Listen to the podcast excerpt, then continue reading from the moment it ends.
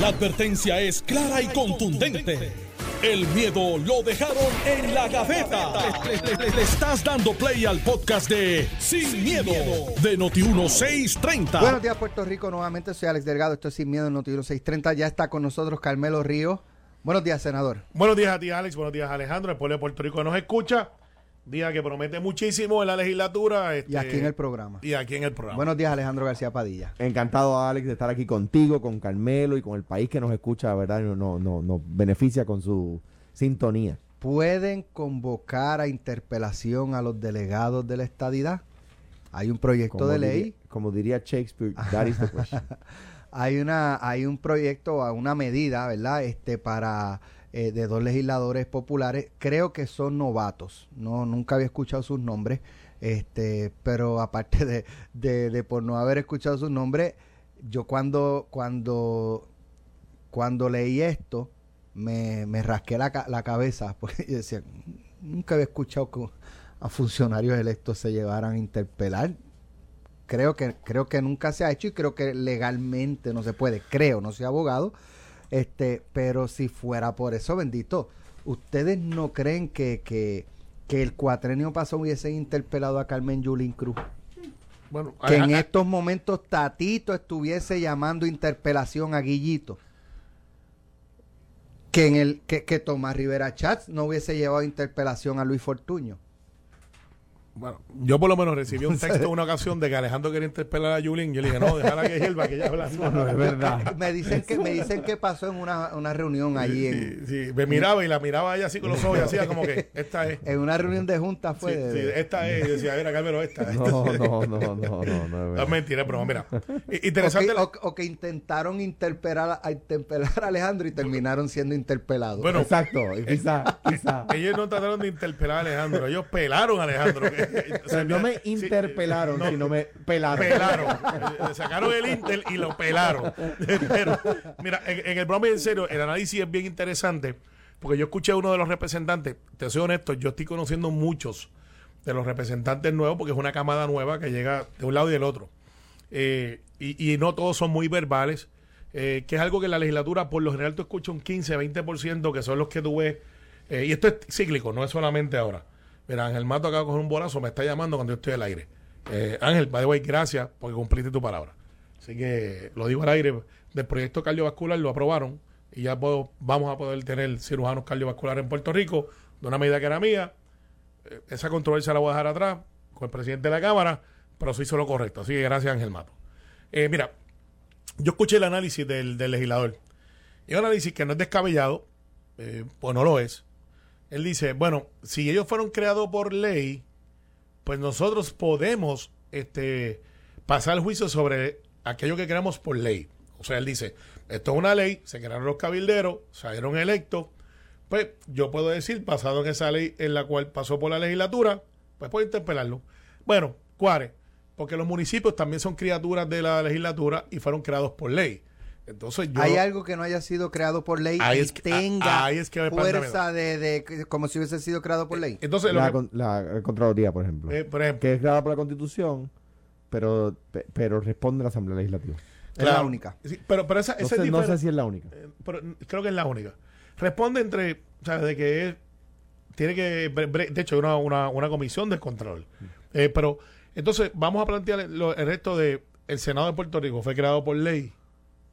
Eh, bueno, está en la Constitución, está en la Cámara. Sí, no, está- está creado la- en la fue Constitución. originalmente por una ley, pero ahora es Exacto. Pues, y cuando tú miras esa génesis de dónde es que salen las cosas versus la separación de poderes, pues no es típico que una legislatura eh, interpele otra. Imagínate el Senado este, interpelando a la Cámara todo el tiempo. Y aunque ellos no son Cámara ni Senado, tienen una fuerza de electos. Lo que tú sí puedes hacer es pasar juicio sobre los informes que ellos este, revelan. Porque esos informes son públicos y tú, como hay fondos públicos envueltos, puedes decir, pues yo quiero ver esos informes, los que son públicos, y quiero pasar juicio sobre ellos. Pero sentar un delegado o delegada y preguntarle, ¿qué usted ha hecho? Tratando de buscar la noticia de que no han hecho mucho o han hecho poco o pueden hacer más. Porque esa noticia que están buscando no es una mala estrategia política de tratar de marcar la controversia, de tratar de, de- de- poner una lupa más grande eh, y crear esa noticia. Estratégicamente, pues no es descabellado. En la práctica, no creo que sea un buen precedente, no creo que pase por desapercibido y creo que alguien llevaría al tribunal. Y diga, tú no me puedes interpelar a mí porque yo soy electo tanto como lo eres tú, como voto directo del pueblo. Ah, porque esto es una ley especial y usted es una ley también. Y eso el tribunal tenía que entrar entonces en una separación de poderes entre las propias legislaturas, y me explico, ellos no son legislatura estatal, ellos son legisladores delegados con un fin y propósito específico. Déjame repetirlo para que los que se pierden. Usted es delegado y electo o electa para un fin y propósito definido. No es crear política pública de funcionamiento, es estadidad, igualdad. Esa es su única función. Repito, e igualdad o estadidad, esa es su única función.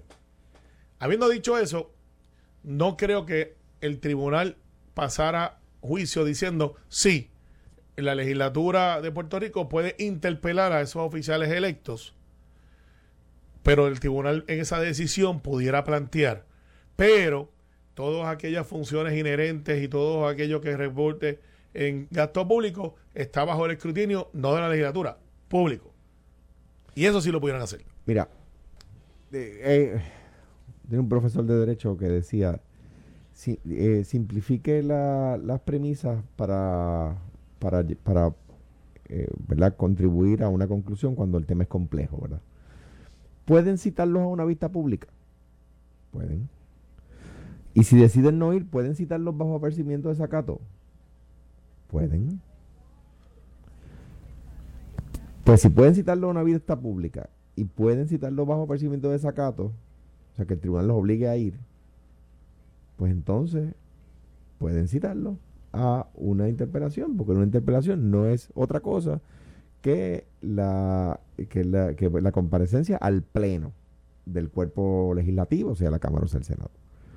O sea que es una controversia que no, porque no se ha dado antes, que yo creo que, es posible que, sea, que se pueda hacer. Pues yo creo que un tribunal, no me extrañaría para nada que un tribunal dijera que sí, igual que no me extrañaría que un tribunal dijera, mire, entendemos que a los funcionarios electos, o sea, que la legislatura no puede citar a un alcalde una vista pública y obligarlo a venir, porque es un funcionario electo.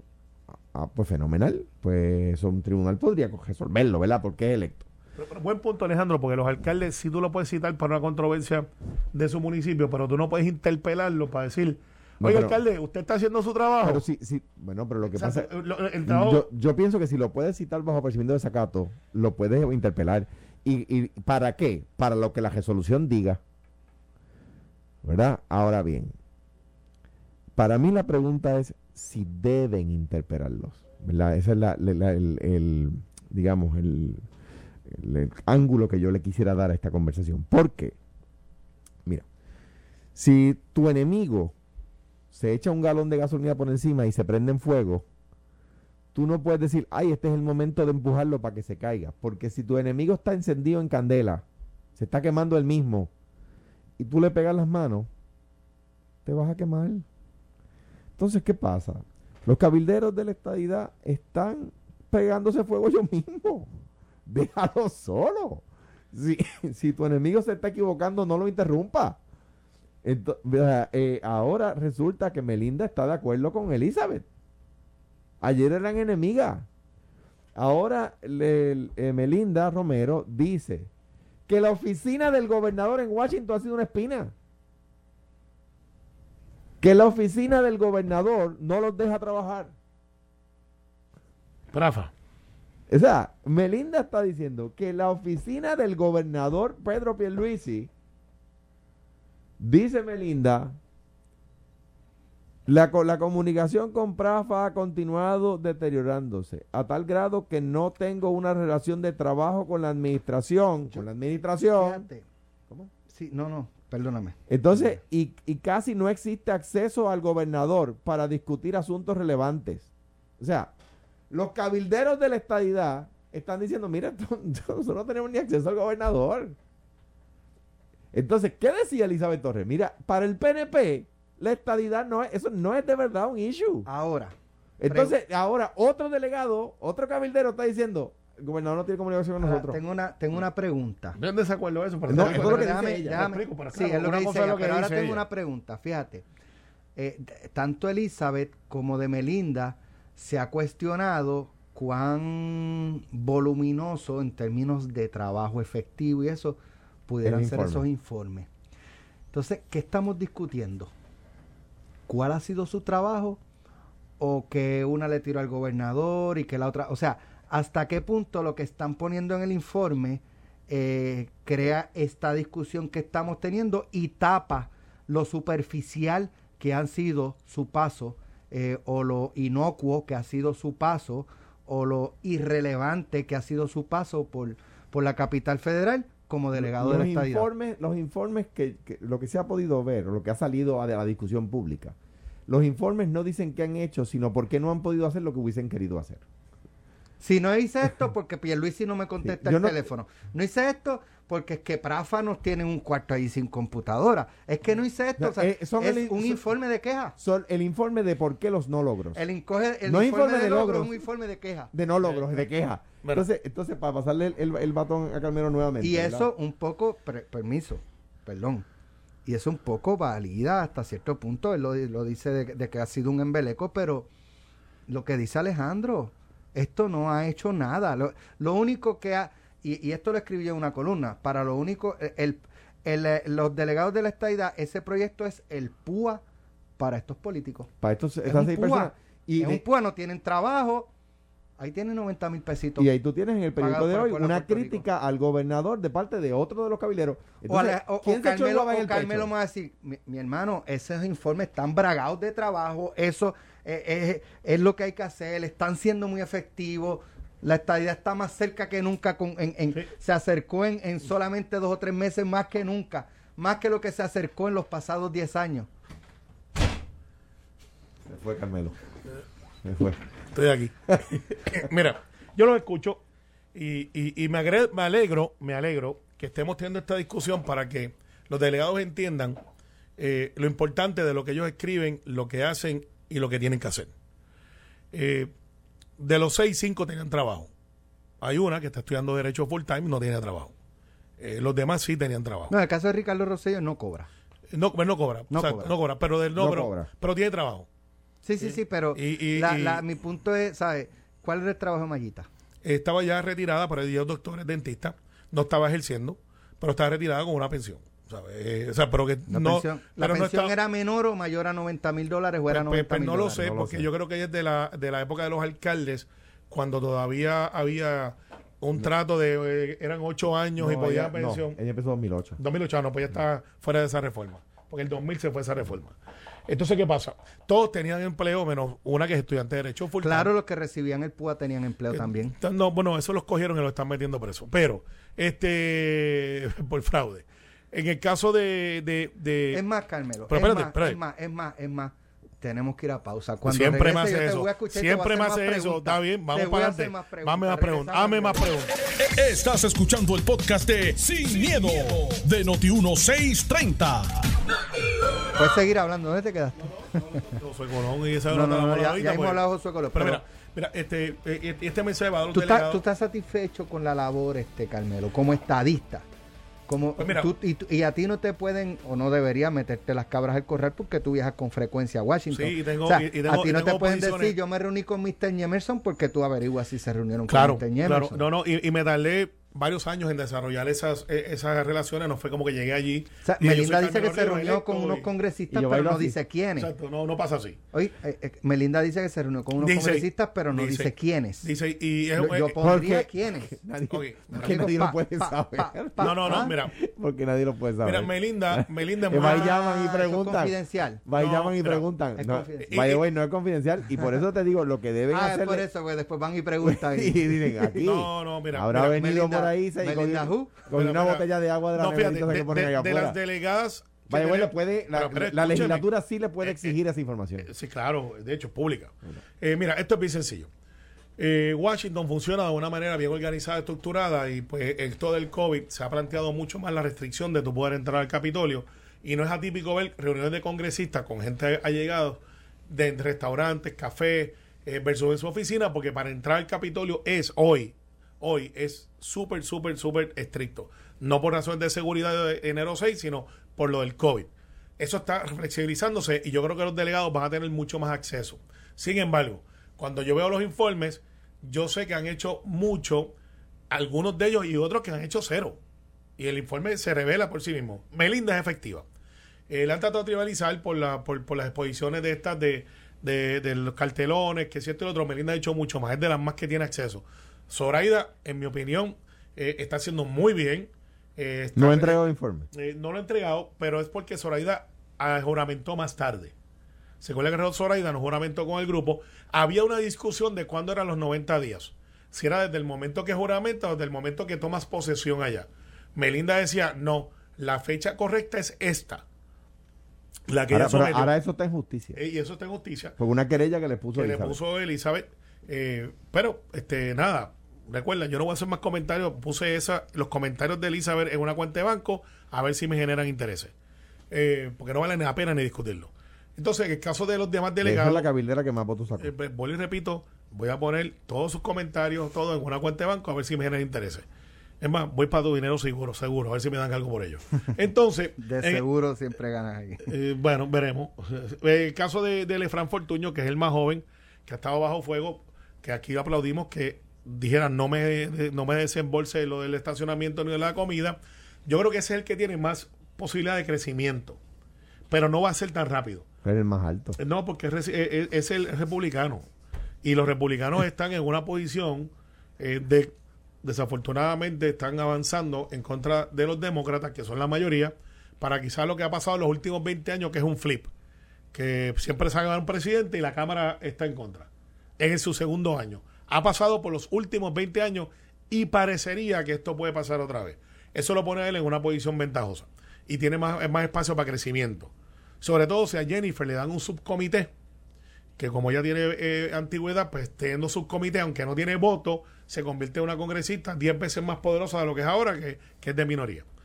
En el caso de, de, de Mayita, Mayita su fuerza está en el Partido Demócrata, porque ella es la National Committee Woman del Partido Demócrata, y ella tiene que explotar eso. Y en el caso eh, de Ricardo Rosselló, pues Ricardo Rosselló tiene el reto más grande, porque es un ex gobernador, estuvo en, actividades de gobernadores eh, con alguna prominencia, eh, y ciertamente es el que se espera más de él porque él vive allí, vive allí. Y ese va a ser un reto. al final, este es el, primer informe, el caso de Elisa, usted es lo que yo pienso, así que no hay que repetirlo. pero en el caso de, de los delegados, su próximo informe, compañeros y compañeras, tiene que ser un informe de acción y resultados. Esto está bueno porque los primeros 90 decían, no, oye, tienen que rendir un informe y veremos lo que van a hacer. Y la cosa, y ahora llega el primer informe y no dicen nada. Nada, lo, el informe de los, 90 Ahora, yo quiero que sepan una cosa. El próximo sí, ese sí, sí que sí. Ese sí, sí que sí, ¿ah? Ajá, y como que no, como que. ¿Para qué te digo que no, sí, sí? Mira, no, la correa. No, lo que pasa es que ustedes, por más que traten de tribalizarlo, estos fueron la, tiempos. La, chancleta que tira Carmelo tiene tiempos atípicos. El desempeño de ellos es trivial, Carmelo. No lo es. Es trivial. No lo es. O sea, como eh, ustedes me dieron están diciendo que yo conozco a Washington. Cartulina. No, es que es mucho más que eso. Me reuní con un congresista, pero no te puedo decir cuál es. eso, eso no fuimos ni Alejandro, ni yo, y eso ni es tú, ni los que nos escuchan. Esos fueron ellos. Ahora, pues, para hacer las cosas sin miedo. La controversia fue Elizabeth. Claro. Melinda, este. Melinda dice que no tiene comunicación con el gobernador. Por, por, haberla mencionado, te va a hacer un video. Por haberla mencionado, te va a hacer un video. Pero, Melinda dice que no tiene comunicación con el gobernador. Pues mira, y ahí es que voy. Este es el análisis a mi delegación congresional. Ustedes no son empleados de Prafa. Prafa es un sitio de apoyo. Al ser un sitio de apoyo, aprovechen esa herramienta que es Carmen Feliciano, que yo creo que es una puertorriqueña de primera, que es una persona que conoce a Washington, y utilicen esa fuerza que tiene Prafa para adelantar las causas por las cuales el pueblo de Puerto Rico los eligió. No se pueden entretener en los asuntos triviales. Tienen que moverse más allá, porque la lupa está sobre ustedes, está sobre nosotros, y el pueblo de Puerto Rico que salió a votar y la base del PNP, que quieren que ustedes sean exitosos, quieren que se concentren en las cosas que nos unen, no es que las dividen. Y un escritorio no es un ejecutivo. Y ustedes todos salieron electos por el voto del pueblo y no pueden caer en el chisme y en el dime y direte. Yo los conozco a todos, excepto a Elizabeth, que la conocí ahora. Y ya pues para un botón la muestra, para, una, para, ¿cuál dice? para un botón. Para muestra un botón. y todo el pueblo de Puerto Rico actúa, adjudicó lo que ella es. Ahora ustedes, que son los estadistas genuinos, que son los que están ahí, tienen una obligación más grande que ustedes mismos.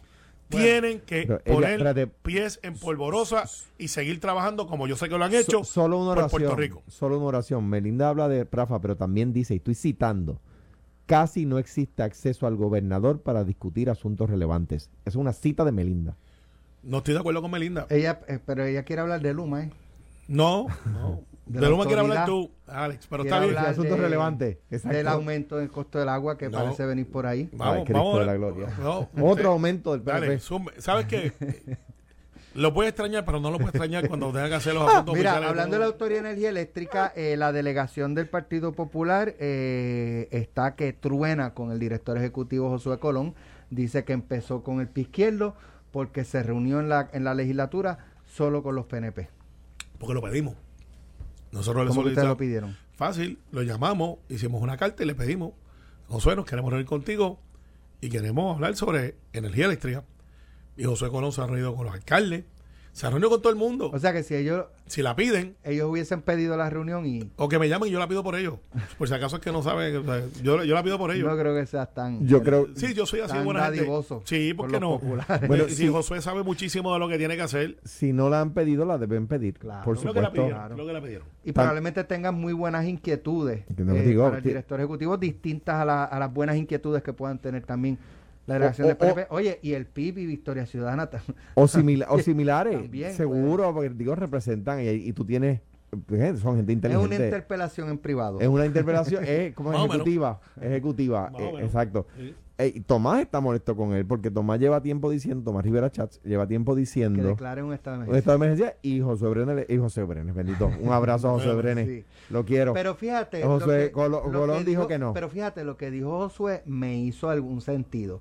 Josué dice, es que aquí el gobernador hace tiempo liberalizó eh, de la OGP a la autoridad para que puedan estar contratando y, para salir de esto. Eh, pero el estado de emergencia se prestaría para crear lo que está creado. Pero el argumento de Tomás es que hay fondos federales a los que se tiene acceso cuando se ha creado una emergencia que no se tiene acceso cuando no se crea una emergencia. Yo no, no sé si no sé si esa emergencia la tiene que declarar el presidente como cuando son eh, temas de desastres eh, ambientales, ¿verdad? Que para tener acceso a los fondos federales, la emergencia, el desastre lo tiene que declarar eh, el, presidente. Claro, que, que, el actual gobierno es un desastre, lo declaró el país. Lo declaró el país. posible aumento, la autoridad está diciendo lo que se acostumbra a decir.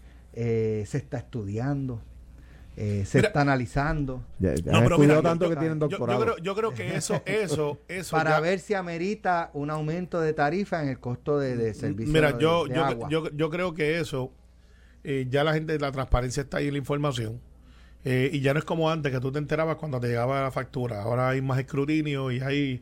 De hecho, esas vistas eh, de la Junta son públicas, nadie las ve, pero Por proyecto de Aníbal José Torres. Sí, pues, proyecto de ley, que con metillo en ley, pero es un proyecto de Aníbal José Torres. O sea, que no son un secreto, Alex, tú las puedes mirar y las justificaciones están ahí. Ahora, yo sé que yo tú traes los temas, pero hay uno que es súper importante, que es el ajuste a, la deuda, que hoy se va a ver, yo creo que es uno de los proyectos más importantes.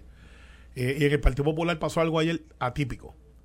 Eh, Zaragoza, que usted puede estar a favor o en contra, pues obviamente es un CPA, es una persona que fue secretario de Hacienda, eh, tiene a cargo la Comisión de Hacienda.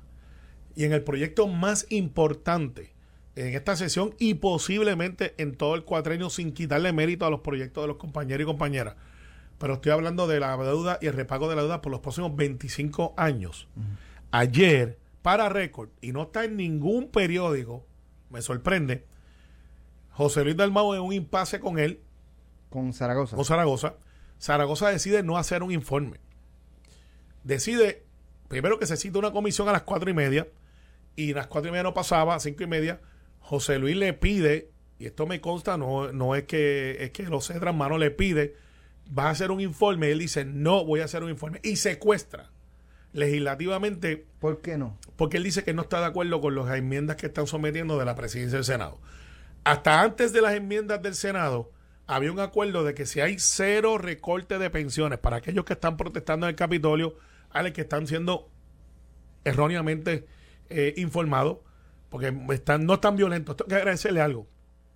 Están haciendo una protesta justa. ¿Y los han escuchado? Sí, sí.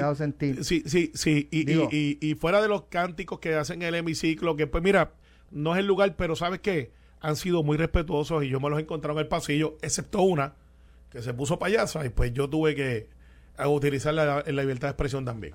Porque usted no puede estar diciéndole y me robaron las pensiones o y ahora me quieren robar esto, cuando el proyecto lo que estamos luchando es para que haya cero recorte de pensiones. En el PNP, nuestro lema es no hay manera que se recorten más. ¿Y por, qué, ¿Y por qué entonces el plan fiscal lo aceptaron con recortar las pensiones en el PNP? En aquel momento, cuando Zaragoza, tú eras gobernador. No, no, no, no, era Ricardo el gobernador. no, pero cuando Zaragoza. No era Ricardo el gobernador. Cuando se cortaron las pensiones, Alejandro, y no estoy diciendo que tú querías cortarlas, no, pero cuando se recortaron las pensiones, Zaragoza era tu secretario de yo, Hacienda. Yo, entiendo que me cambies el tema, pero. No, no, no es el tema, es el, génesis. No, yo entiendo que me cambies el, tema. El, el, el plan fiscal que el PNP aceptó, el plan fiscal que el PNP aprobó el plan fiscal que hicieron conferencia de prensa para decirle al país el gran logro incluía el recorte a las pensiones. Como última opción si no se llegaba a unos recaudos. Y no se llegaron. Entonces sí nos tenemos el dinero. ahora, cuando ahora que viene, ahora viene a decir, aguanta ahí, aguanta ahí. Aguanta, aguanta ahí. Zaragoza, Que, era, que era tu secretario de Hacienda, estaba de acuerdo en los recortes de pensiones que tú como gobernador pusiste. Pero, no vamos a entrar en el detalle de si tienes que hacerlo. Yo estoy seguro que ningún gobernador Eso, eso, se llama una defensa en ataque. No, no, no ahora, ustedes, lo criticaron y después en el plan fiscal lo pusieron. Ahora Zaragoza dice, y, fíjate que no es un ataque a la persona de Zaragoza, sino que es atípico lo que pasó. Secretario de Hacienda, secretario presidente de la Comisión de Hacienda, decide en desafío al presidente del Senado no hacer un informe. Es que eso no es desafío. Sí lo es. No. Sí lo es. Bueno, yo me toca a mí ahorita. sí lo es. Y José Luis, para récord, a preguntas de Tomás Rivera Chale, dice, aquí se citó una comisión va a ver el informe y José Luis se le notaba, porque lo conozco hace 20 años, la incomodidad que decir, contéstele Zaragoza. Dijo, no, no va a haber informe. ¿Cómo es posible que en el momento más, usted puede hacer un informe negativo, decir, eso que ustedes quieren hacer, yo no estoy de acuerdo, y, ustedes hagan lo que quieren hacer?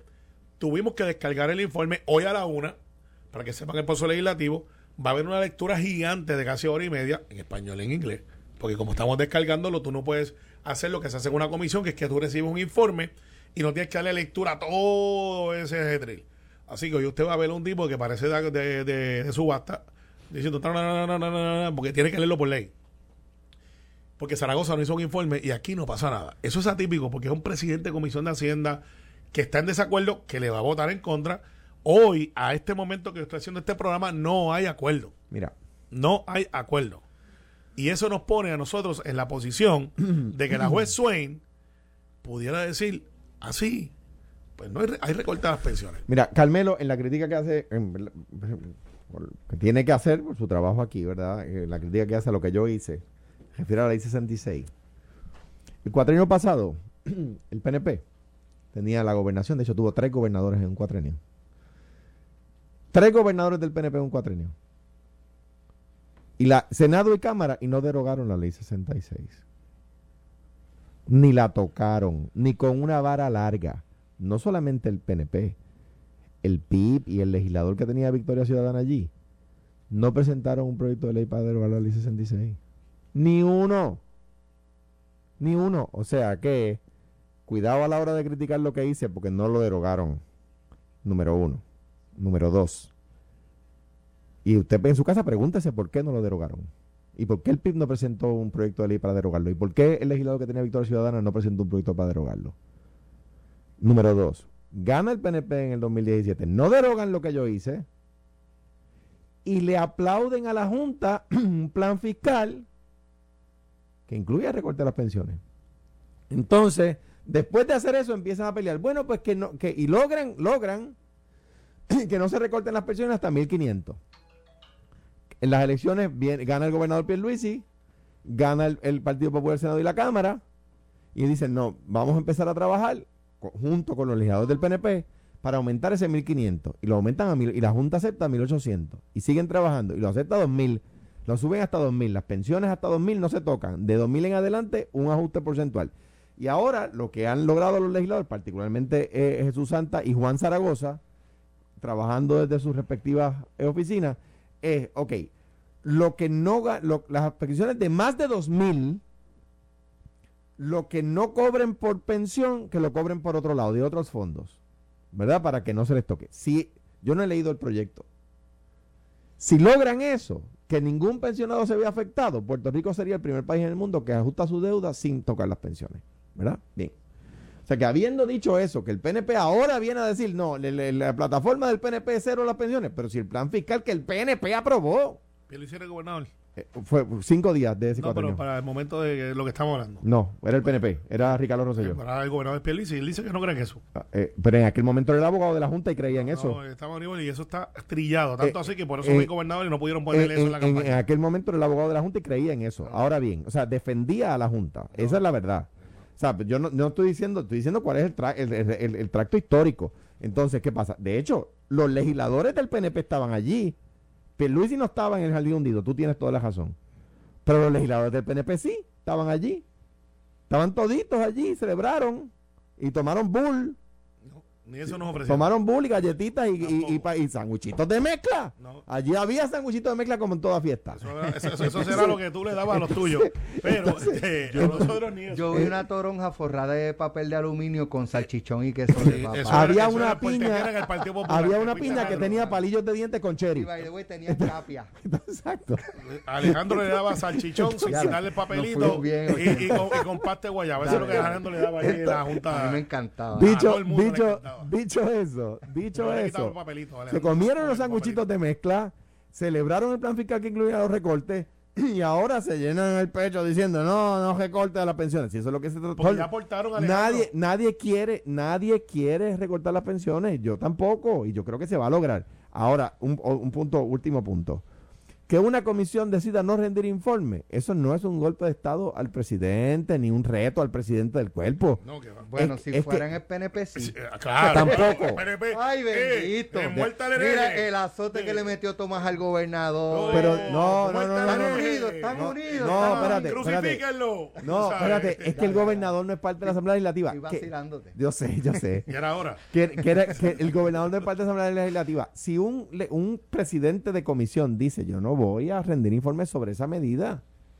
Ese es, esa es su función, decidir si lo hace o si no lo hace. No, Alejandro, tiene desacuerdo. Sí, pero yo, creo que, yo creo que, ahí faltó, no, Carmelo, la inmensa mayoría de las medidas radicadas no ven informes. Pero en esto, esto no es cualquier no, medida. No faltó, no faltó tacto o deferencia al presidente de quizás manejarlo, como dice Carmelo, de otra forma. Quizás el tacto era no hacerle un informe negativo. No, no, pero es que entonces. Pero, eh, no, no, mira. es lo mismo. Cuando un informe, que este no fue, puede ser un informe de fe.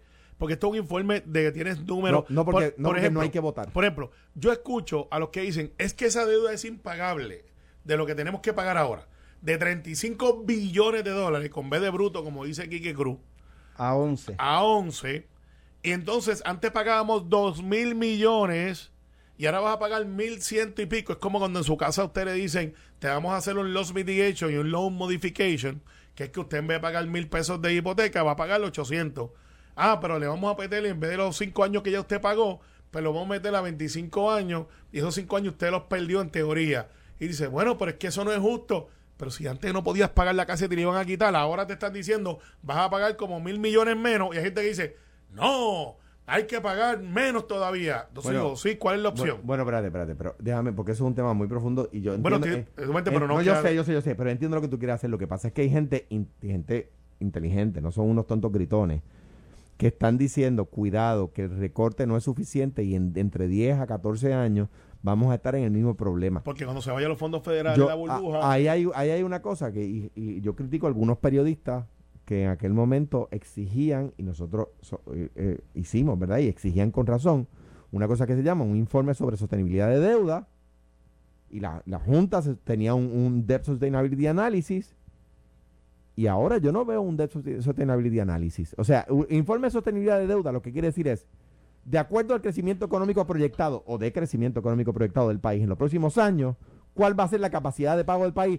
para saber si el recorte es suficiente. A que el recorte visto contra quitarle 60% a la deuda es bueno. Claro que es bueno. ¿Es suficiente? Yo no sé. Ah, bueno, pero Alejandro, si tú no tienes, o sea, no es como que nosotros tenemos una opción. Nosotros estamos, debemos chavo, hay que pagarlo.